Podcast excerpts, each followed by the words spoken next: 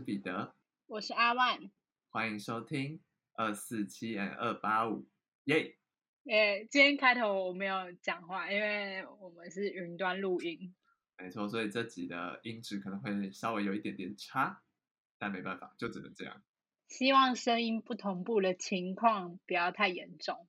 你先分享你最近在家的事。哇，最近在家真的是完全不知道干嘛。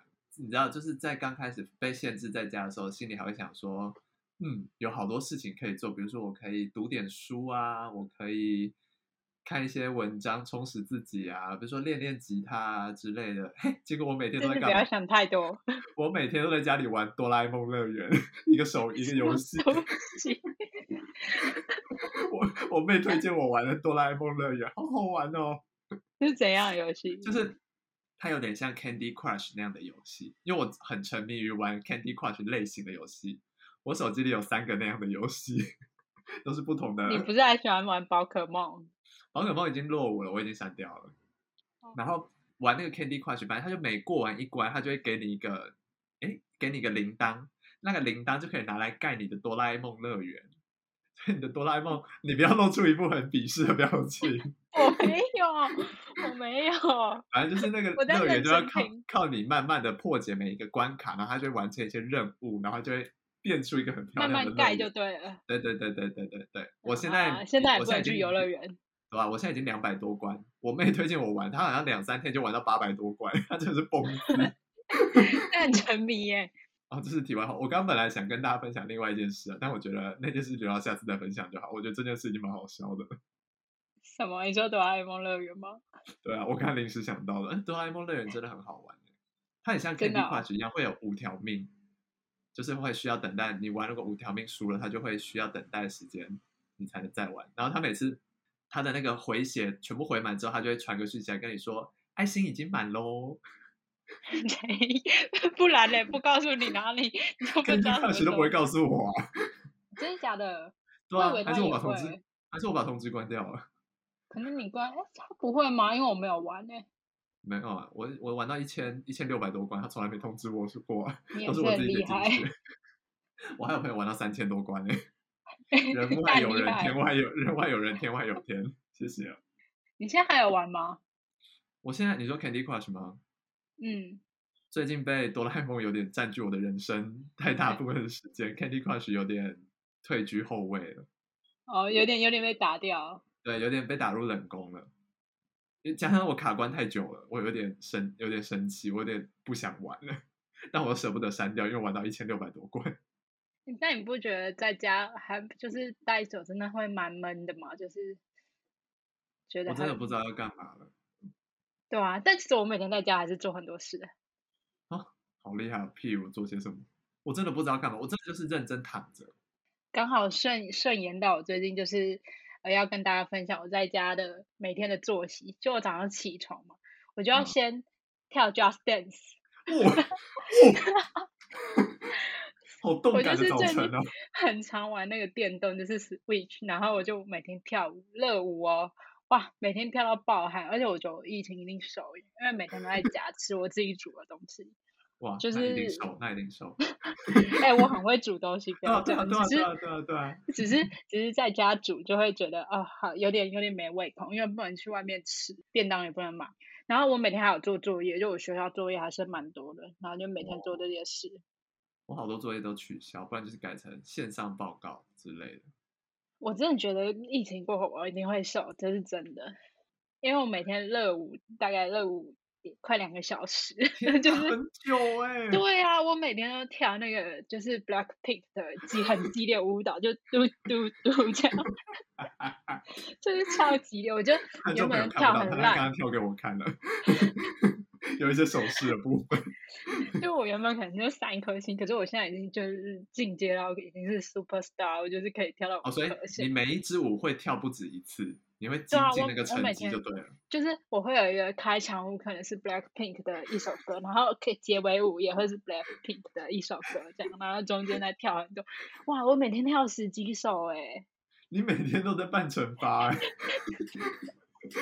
哎！你可以说，我现在可以秀一下我的手臂肌肉。哎，你可能没有看很明显，我真的长出一块就是肌肉、欸，哎，就一大块这样，就是因为我每天跳现在很激烈的舞蹈我要。这样的舞蹈，就对了。对，就是很激烈，真的很激烈的舞蹈。啊，讲一个题外话，我昨天就是不知道是可能运动过度或者怎样，我睡姿不良，我现在落枕，超痛的。我今天早上贴了酸痛贴布，贴了一整天，超级痛。因为我今天早上在画画，我在做作业，然后做到一半我脖子太痛，我就躺在地上，然后就有我爸就过来关心我，他就说怎么了？我说我脖子太痛了，痛到躺在地上啊，就是我完全动不了，哎，真的很痛哎，到底是怎样啊？然后后来我就贴酸痛贴布才好一点。哎，像我昨天在晾衣服的时候，不知道是 晾衣服的姿势不良还是怎样，我就把手撑起来，然后就想说要嗯转一下，我就闪到腰哎、你好，你的腰真的很烂哎。对啊，而且都是同一个地方哎、我现在开始怀疑那里一定有出现什么问题。不知道我最近觉得开始开冷气之后，我的右肩就是右后后背这边很容易痛哎、不知道为什么。是老了是不是啊？对啊，我好多老人病哦，哎我感觉我 我以后一定会有痛风之类的，好可海鲜吃怕太多。好可怕哦！好了，我们是来进入正题哦。你知道我们太久没有聊天，今天聊很多瞎话哎，对啊，反正就是一些如果太地狱的被剪掉，我就把它弄成一个番外片就好。叫地狱列车出发喽。对对对对对。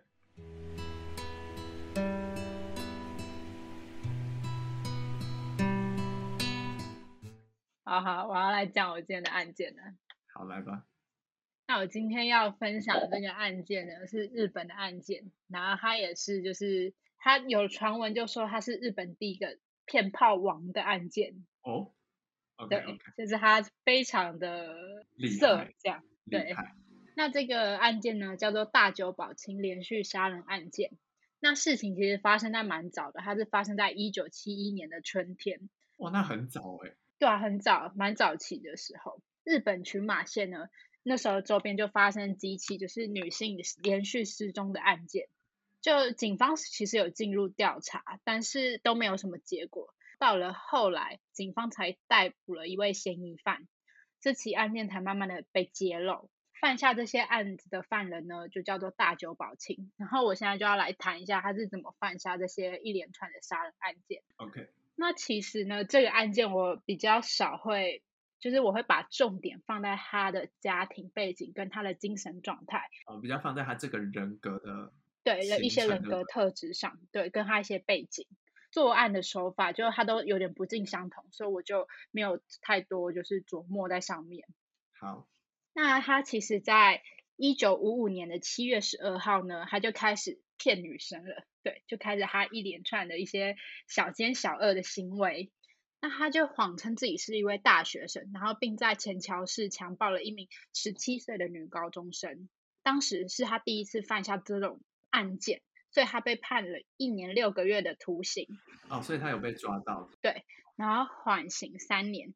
但其实这些案件对他来说，他都没有什么悔意，他色性就不改，所以他还是继续犯下这种强奸的罪，然后又被判处了两年的徒刑。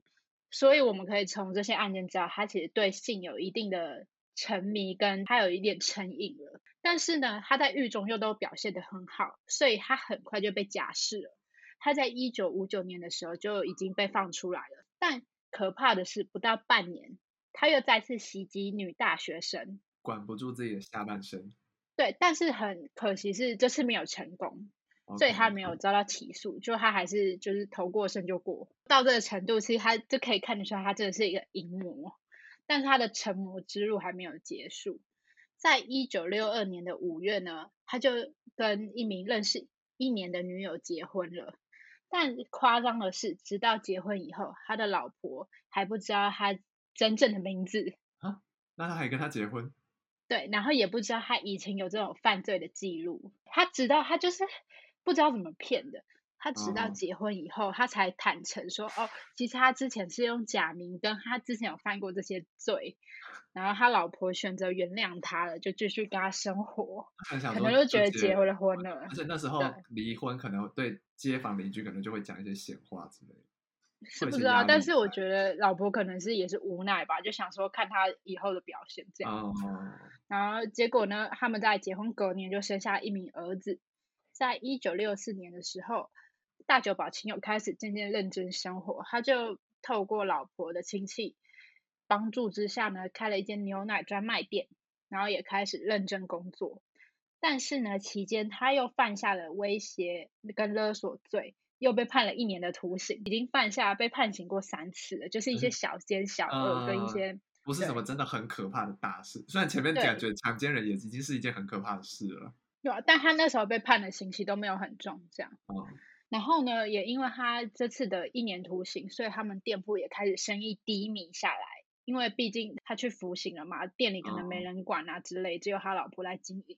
但是呢，虽然结婚了，但大久保清他还是会时不时去搭讪女生，就是勾搭女性，不改色心这样。他我觉得他到这个方式，就是已经到这个程度，他应该是没办法戒掉对女性的一些对性的一些对沉迷了。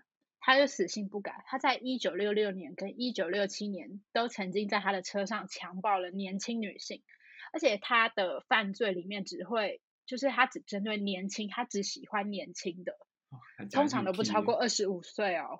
虽然他是有入入监服刑，但是他在狱中又都表现很好，就是一个乖乖牌，他都是模范的。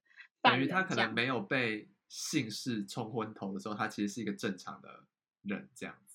对他可能就是蛮会装乖的一个人哦，也有可能，而且还曾经在狱中获得典狱长四次的表扬。还是他是很棒的演员。我觉得其实他蛮蛮会演的，就是你看他一开始骗女生，那都是需要演技啊，说谎就是说谎不眨眼这样。后来呢，因为妻子可能也受不了他这样子的行为，所以有向他提出离婚。但是大久保清有希望一切就是离婚的诉讼等他就是出狱之后再进行。然后呢，他在一九七一年的时候被假释被放出来了。虽然大久保清到这个时候犯下了多起强暴案。但他这时候还没有真的去杀害，就是伤害其他人这样。嗯嗯嗯。接着我要来讲讲他是怎么从淫魔变成杀人魔的过程。在他假释过后呢，他其实就住在父母家里，可能跟老婆就是也因此分居了。大久保清呢就想他跟他的妻子求和，但是妻子就是坚决的拒绝。之后呢，大久保清就编了一些借口，他就用父母的钱买了一辆跑车。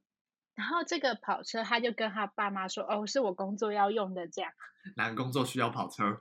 但其实真正的目的呢，是要搭讪一些年轻的女性。还是就是开着跑车，然后你开到路上，可能啊随手手一摆啊，然后开个窗户就问女生说：“哎，要不要上我的车？”这样啊，要不要顺便载你啊？拉风一点，对，就炫耀。那在一九七一年哦，他才刚被假释出狱的那年。三月三十一号开始，他就开着他的白色跑车，搭讪了一百五十位的女生。不知道是该哭还是该笑。他很厉害，他真的搭讪非常多。因为你知道，他到他的期间其实只有一个多月，就从三月多到五月多，他就搭讪了一百五十位。就非常可怕的数量，而且他搭讪了，照三餐对啊，然后他也是故技重施，他就是会说哦，我是什么职业，我是艺术家，我是什么，就是高端的职业，然后跟一些假名来欺骗女生。哦。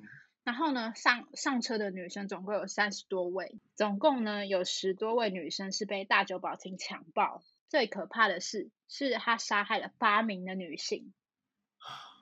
这八名的女性呢，都有一个共同的特征，就是她们都有在车上，就是试图报警跟激烈的打斗，跟他反抗，这样才然后大久保清就因而心生愤怒，而把他们杀害之后就弃尸，弃尸跟作案的手法都不尽相同。接着我们就讲到为什么他会被发现，其实这要追溯到第七位被害人，我就叫他小七好了。你说被杀死的第七位是不是？对。被杀的倒数第二位犯人，就第七位的失踪，然后整个事情才慢慢的浮上台面。在一九七一年，就是他犯罪的同年五月七日，一个女性她就在家中留下了字条，字条内容是：有人问我愿不愿意当他的画作模特，我还是当面去拒绝一下好了。她就留了一张这样的字条之后，她就骑着他的脚踏车就出门了，之后她就失踪了。失踪了，他的家人就很担心他，他的哥哥就开始积极的寻找妹妹，他就与同事跟好朋友就是组成了一个搜索队，并且跟不断跟警察联络，这样希望可以快点找到妹妹。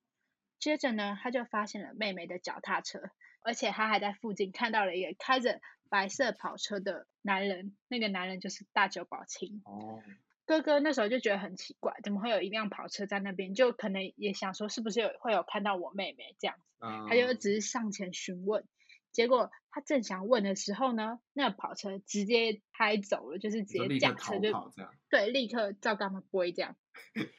哥哥这时候就很聪明，他马上记下了车牌之后就报警，搜索小队呢就开始从五月十二号开始对七十辆汽车进行全面的搜索，最后呢找到同样的车牌，并拘留了大久保清。那因为警方其实也缺乏证据，他他们已哦经就是快要无法留住大久保清，快要无法继续拘留了。这时候很关键的有一个目击证人，呃，应该是说受害人啦，他就出来指控，吗对大久保清强暴，可是没有被他杀害的女性。嗯，这个受害者呢就有说，哎，这个大久保町之前曾经强暴过我，然后警方就以此为戒，把他留在了派出继所，就去调查。对，之后他有坦诚杀害了这些被害人，但是他很奸诈的是，他始终不愿意讲出他是在哪边弃尸的，警察没有办法知道他到底把这八个受害人丢在哪里。其中呢，大久保町真的非常卑鄙，这这整段过程真的非常迂回。最令警方头痛的是，他们前前后后花了八十天才找到了被害人，所有的被害人这样。你说被杀害的那几位就对了。对，总共八位这样。第一位被害人呢，在五月二十一号被发现，然后这时候警方发现了第一个，就想说他们要劝说大久保清赶快讲出所有的实情。大久保清呢，就慢慢被攻破了心房，然后他就开始讲讲讲，然后讲第七位，就是刚刚提到的那个妹妹失踪的案件，就是第七位被害人杀人跟弃尸的过程。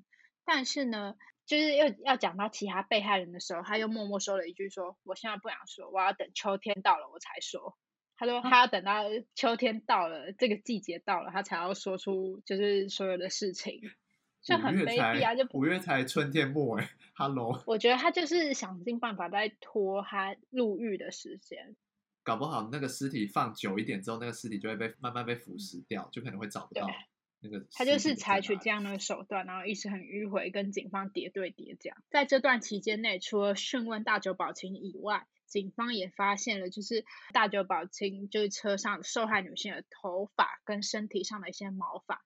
然后警方就觉得再这样下去不行，他们要改变一下策略。他们就在六月二十四号的时候，大久保清就接受一名的检察员的讯问。大久保清这时候就有点放下他的态度，他就说：“哎，那我开出条件好了，我就看看你们的就是态度，再决定我要不要讲。他什么态度啊？他是犯他就是、很对他就是很自大啦。中间检察人员有就是慢慢的攻破他的心房，所以他有慢慢软化他的态度。他就是说，如果你们接受我开出了两个条件的话，我就说出我弃尸的现场，这样跟一些作案的手法。其中一个条件就是大久保清要求媒体不能到现场拍摄摄有关的，就是案发现场，他别他拒绝媒体的拍摄。哦，然后呢，就在这个要求之下呢，他就跟调查员一起到弃尸现场去指认。但是呢，又来了，大久保清又反悔了，他要赖皮。指认完之后，他又不愿意再继续说出接下来的事情。警方，我觉得警方那时候真的很想把他，真的很很想把他打爆吧。然后呢，他又开出了更多的条件，就希望警方配合他。警方之后再一次调整的做法，他就是把大久保清隔离出来，就是让他每天都只有一个人，没有任何人跟他讲话，他就非常孤独，这样就采取了这样的做法。最后他终于受不了了，他就说出了整个案件的过程了，他终于才说出实情。你看前前后后三四次，他才讲出实话。警方我觉得真的头超一开始。就给我讲出来就好，那边估计出。然后呢，最后我们要提到，就是对大久保清的这些指控，全部都是谋杀跟遗弃尸体罪。在第七位被害者中，就是刚刚提到的这个失踪的妹妹，就是被害者有被强暴，所以有新增了一项强奸罪。最终，大久保清在一九七三年的二月被判处了死刑，三年后就执行了死刑了。算是蛮快的。那我现在要讲一下，呃，大久保清的家庭背景。其实大久保清在那个年代，他们家是日本社会蛮富裕的家庭。他的哦其实经济跟什么都进，就像我们刚刚提到，他爸妈其实在他讲完之后就买了一辆跑车给哦他，哦呃，且而且又在那个年代，其实这不是一笔小数目，对，所以就可以看得出来对啊，就可以看得出来，其实他家庭是优渥的啦，就是他父母都很疼爱他，他，对他爸妈其实蛮疼爱他的，基本上就是要什么就给什么。大久保清呢，其实学业成绩并不好，从小学到高中时期，基本上都是呃全班的倒数。但是呢，在求学过程中，他又很喜欢对女同学恶作剧，就是可能开一些比较低变态的小玩玩笑对，就比较下流的那种。但是呢，他在某一方面就是有展现出他的天分。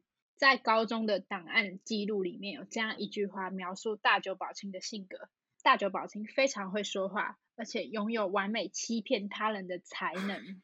这句评语到底是好还是不好啊？我不知道，但是他就有被收录在他一些过去的记录里面。老师也是很会，这个评语真的是我听不出是褒是贬哎、那那如果你今天听到这一句评语，你觉得这个人以后的职业是适合做什么的？律师吗？就是应该好像是哎很会说话的的工作，很需要说话艺术的工作，还是推销员跟业务啊这一类的？啊啊！对对对对对对对对对直销。我觉得他就超适合做业务类的，就是工嗯作啊。就是如果他认真学习，我觉得当律师也是可以。我觉得他会是业绩王。而且连他老婆都有被骗这么久，就知道他应该骗人的功力是很了得的。但我觉得他老婆真的有点太夸张了，连他的本名都不知道，然后不知道他干嘛，还居然还跟他结婚，我真的觉得我当初看的时候也觉得很很，因为至至少他们认识了一年嘛，他都没发现，我就觉得嗯，那如果说什么认识十天闪婚，好吧，那我可以觉当做你不知道，认识一那年，到底是老婆太单纯呢，还是大久保清太厉害就不知道了。嗯，然后呢，也有提到大久保清十八岁的时候，他就出现第一次的犯罪行为，之后也会很频繁的出现一些犯罪啊、小奸小恶这种。他还有犯过轻度的，就是窃盗、恐吓；严重的就是强奸跟杀害他人这样的罪。但是呢，也因为他的家庭条件很不错，所以在这种情况下，他依旧是受到父母就是过度的保护，哦、所以没有产生太多他心里的罪恶感。所以他等于是说，他做有人帮他擦屁股啊，对对对对对，对，就有人帮他善后就对了，所以这会导致他其实是没有什么悔意的，他会觉得我就是对的，就你也可以从刚刚他就是跟警察那种自大的态度，跟那种自以为是吗？对，就是他觉得好像我做这些都没有什么错啊，我他们就是他们惹我生气，他们干嘛要报警？啊我就是想做我想做的事啊。对，就可以知道他其实是没对于对错之间其实是没有什么判断的。嗯，没有什么同理心之类的。嗯，在这种情况下，就很多人开始分析他的心理跟精神的状态。然后大久保清因为有受到父母的溺爱，在成长过程中呢，他就是存在了人格障碍的情况。他高中时期因为有开始对女生恶作剧嘛，而且在高中时期就青春期，他这种情况没有得到缓解，没有人来制止他，这样是不对的。所以之后就有有点慢慢渐长了。然后变本加厉。对，所以呢，他在审讯过程中的这些表现，可能是希望得到别人的重视以及关注，哦，是一种希望大家表演型人格，哦哦哦哦哦，而且他会以自我为中心，这点还有就可以判断他，就像我刚刚说的是表演型人格，就他希望就是大家都听他的，他就是这个世界的焦点。呃，他是这个世界中心的感觉。对那些不服从大久保清的女性呢，她就会觉得说你们是要来对抗我的，嗯嗯嗯，就会让他心生愤怒，然后甚至愤怒到他会去杀害这些女性。他不接受有人是不服从他的命令的。跟他唱反调的人，他都要对输掉。但其实带着保清这种就是严重的偏差，其实已经要伤害他了，你怎么还奢求别人不要反抗不？反抗对我就觉得可能真的是在父母的保护下，是价值观太错误了。对啊，那个误入歧途实在太严重了。哦，所以呢，今天我就分析了一下他的第一次啊，第一次我们应该有做这种比较细节来分析这种。比较不是着重在整个案件的犯案过程。对，今天就来讲一下，就是为什么这种日本第一位骗炮王会有这种行为呢？可能来自于他的家庭跟他一些求学过程中的一些。没有适当的被管教。其实我觉得包括他的师长啊，虽然有写下这一段话，但是好像在高中时期到高中毕业，他好像还是没有得到一定的解决方式。嗯，所以他就选了他自己觉得对的事在做。对啊，反正就是还是要最后还是要提醒大家，就是在外要保护好自己。怎么感觉每一集的结尾都是这个？没有没有，我今天要跟大家讲，就是我今天的结尾不太一样。我今天结尾是，如果大家喜欢听那种心理剖析类的，对于犯人的一些心理跟精神状态做分析的案件的话，就要留言告诉我们。对，加上我们最近开了 Google 表单，大家如果不喜不是使用 Apple Podcast 听我们节目的话，你可以去 Google 表单对，填表单嗯，然后你有什么我觉得我故事想跟们很少我们分享做那个欸都可以。哪一个？我们很少做一些外国类的案件，就是我们比较多做日本跟台湾的。就是比较东洋的，我们嗯可以往一些西洋发展。对对对，我们可以开始渐渐向外拓展。没错没错，如果各位观众有什么想要听我们分享的故事，都可以填表单，或是直接留言给我们，私信我们，任何你能联系到我们的方式都可以。对，然后我要再讲一下，就是这集的音质可能真的比较低落一点。我们再想办法处理看看，因为现在疫情期间，这真的是有点难以，有一点不可抗力的因素了。对啊，哎，最后要在这边跟大家就是讲，就是希望疫情可以赶快过去，然后在大家在家也要照顾好自己，然后出门一定要戴好口罩，没事真的不要出门，拜托大家了，拜托大家不要。出门了。哎，这样我们才能正常的录音，不然我们对啊现在都是视讯录音，没错，今天是我们第一次尝试啦，所以对啊，搞得我很紧张出了。，壮对啊有点壮板。监狱使我漂亮，如果沈有听到我们节目的话，我们是丘比特，对，我们是丘比特。趁机告白。好了，那我们今天的节目就到这边结束了。我是彼得，我是阿万，我们下次见，拜拜。拜